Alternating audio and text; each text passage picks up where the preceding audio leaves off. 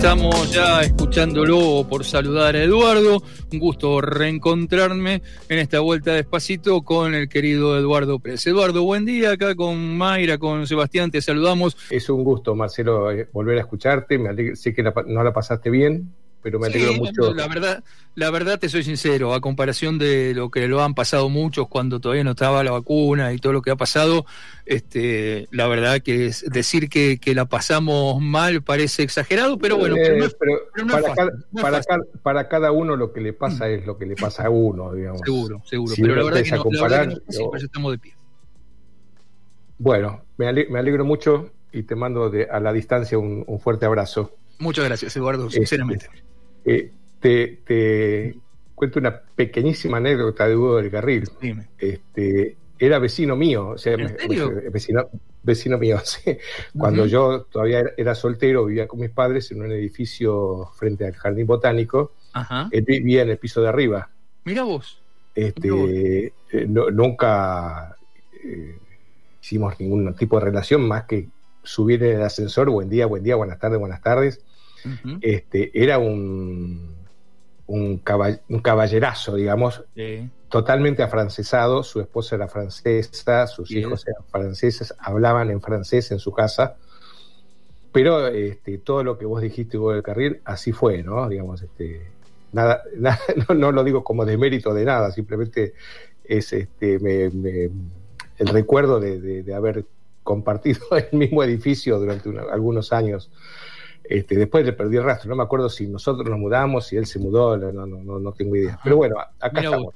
Ahí estamos. Bueno, Eduardito, ¿de qué vamos este ¿De qué vamos? Eh, el tema es la comunicación en la empresa. Obviamente es un, término sumamente amplio, pero eh, el, el, disparador y desde donde parto es de este, algunos acertijos. Hay un, gente que se ha dedicado a hacer acertijos, como, como dice el autor del libro en el cual yo me, apoyo, para jóvenes de 9 a 99 años. hay, acertijos de todo tipo, pero yo me, detuve y doy un par de ejemplos de acertijos que son enunciados, o sea, afirmaciones que dan lugar a contradicciones lógicas, ¿no? Como uno dice, no, pero esto cómo puede ser, bueno, acertijos, digamos, lo que vulgarmente y popularmente se conoce como acertijos. Y yo me parto de allí para derivarlo a eh, la cantidad de oportunidades que hay en el marco de una empresa cuando se hacen afirmaciones de todo tipo, consignas, instrucciones, manuales de procedimiento, propuestas de trabajo, propuestas financieras, lo, que sea, todo lo que sea, obviamente todo es comunicación, pero todo lo que sea un lenguaje, sea escrito o oral, corre el riesgo, si no está bien enunciado, de generar malentendidos, eh, fallas que pueden derivar en malas decisiones, simplemente porque el texto, ya sea oral o escrito, da lugar a malentendidos. Eh, en, el, artículo de desarrollo, digamos, hay una persona que manda el mensaje y una persona que lo recibe. Y la mayoría de las veces el, que recibe el mensaje no es el mismo mensaje que el que el que lo mandó este, quiso que el otro interpretara. Entonces a veces da un poquito de trabajo y yo recomiendo tomárselo para asegurarse de que el otro entendió lo que uno quiere que entienda y el que recibe el mensaje tiene que asegurarse que entendió lo que el otro le quiso decir. Este, esto parece un poco complicado, que lo es, pero en la medida en que uno se lo proponga hacer, este, ¿por qué yo hablo de riesgos y, y que puede dar lugar a fallas? A veces son, eh, digamos, sin querer, ¿no? Uno eh, dice algo tan convencido de la claridad de lo que dice y el otro este, entendió cualquier, cualquier, otra cosa, ¿no? Eh, inclusive a veces ni siquiera uno es feliz en transmitir lo que realmente había pensado, ¿no? Le sale otra cosa. Pero también a veces se hace a propósito, sobre todo en, ¿viste? Cuando dice hay que leer la letra chica de los contratos. Claro. ¿Viste? Porque por ahí en, algunos lugares te filtran algo que le conviene al que lo está haciendo, pero no le conviene al otro.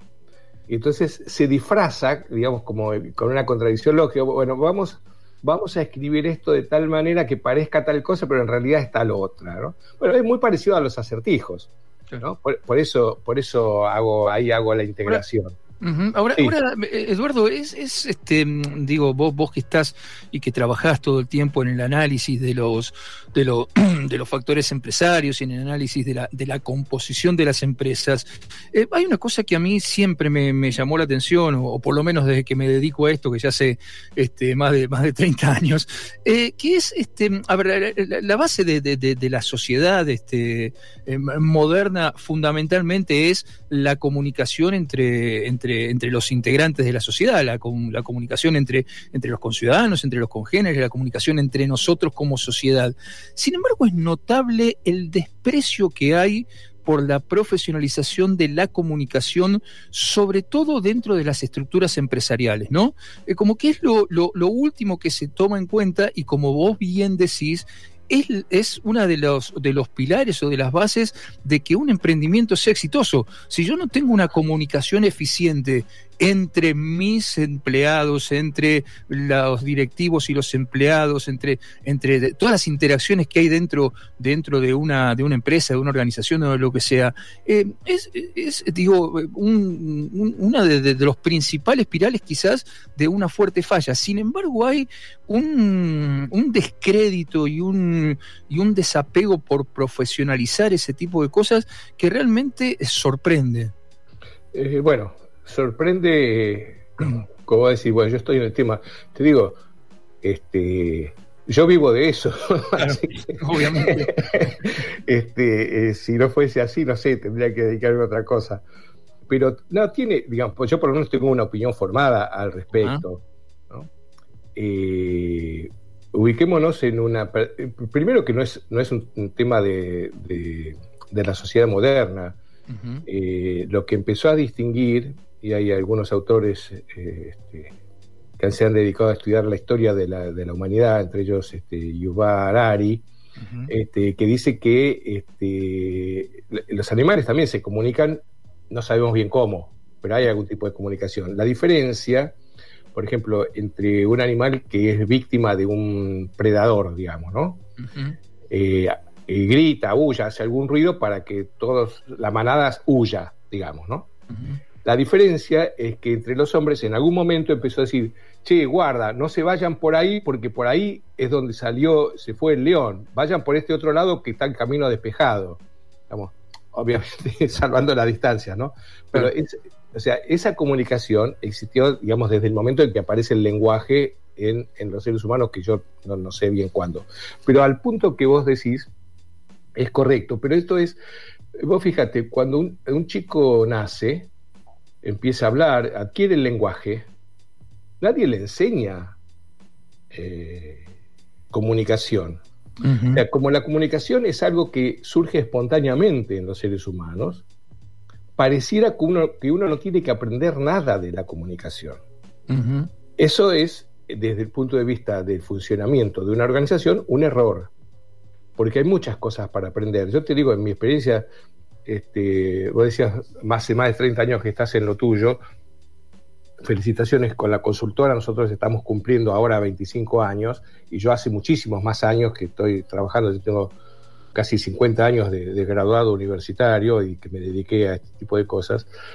Este, la gente se asombra cuando yo le muestro cosas, ¿no? Eh, eh, respecto a, falencias de la comunicación y queda eh, sorprendida y asombrada de cómo no se dieron cuenta, ¿no? Es tan obvio y sin embargo no se dan cuenta. Este, y te digo, ya sea este, en lenguaje oral, en lenguaje escrito, la gente cree que porque está escrito ya es suficiente razón para que todo el mundo lo entienda. Y yo tengo algunos ejercicios que hago con, material escrito, donde la gente se hace un lío, este, y cuando yo les digo, a ver, eh, léelo bien, y lo empieza a leer bien y dice, ah, ¿viste? Y empiezan a hacer una sonrisa y dice, ¿cómo, cómo lo, pasé por alto? Y sí, lo que es una característica de hoy, y ahí sí estoy con vos, que es moderno, es que la gente eh, dedica muchísimo menos tiempo a interesarse en lo que está viendo. Eh, la gente lee muy por arriba, eh, no lee no solamente la letra chica, tampoco lee la letra grande. Este, salvo los abogados, que agarran los contratos y te los desmenuzan. Pero sí, yo me encuentro con ese fenómeno en las empresas de, este, incluso yo a, veces, a veces, o sea, los acepto y entiendo que tienen que ser, soy un cuestionador de los manuales de procedimiento donde está con lujo de detalle y tiene que decir así, así, así, la gente no da bola. Lo mira por arriba y, tienen que firmar que lo leyeron, está todo bien, pero la gente, la verdad. Ahora, ¿cómo, haces, cómo, haces para cambiar eso dentro de una estructura y que la, y que la comunicación pase a ser este, la comunicación eh, interpersonal o entre, o entre los diversos eh, este, estamentos de una empresa pase a ser parte fundamental para que el proyecto sea exitoso y para que se acaben estos sobreentendidos, digamos. Mira, eso es un proceso. Eso no se hace con una clase, con una capacitación de dos días o de ocho horas. Esto es un proceso que obviamente también tiene que ir de arriba hacia abajo. Eh, yo no voy a dejar de insistir que las autoridades de las, em, de las empresas y de las organizaciones son el ejemplo en el cual el resto de la gente se mira. Entonces, tiene, la claridad tiene que ir de arriba hacia abajo. Entonces, desde ahí es más fácil. Pero es todo un proceso que lleva tiempo. Te digo, a, mí me pasa, yo el otro día le decía, le contaba a mi nieta, es muy común que uno diga, che, este, eh, quedamos en reunirnos el viernes, ¿no? Y yo me estoy acostumbrando, me estoy entrenando para decir, che, habíamos quedado en reunirnos el viernes, ¿sí?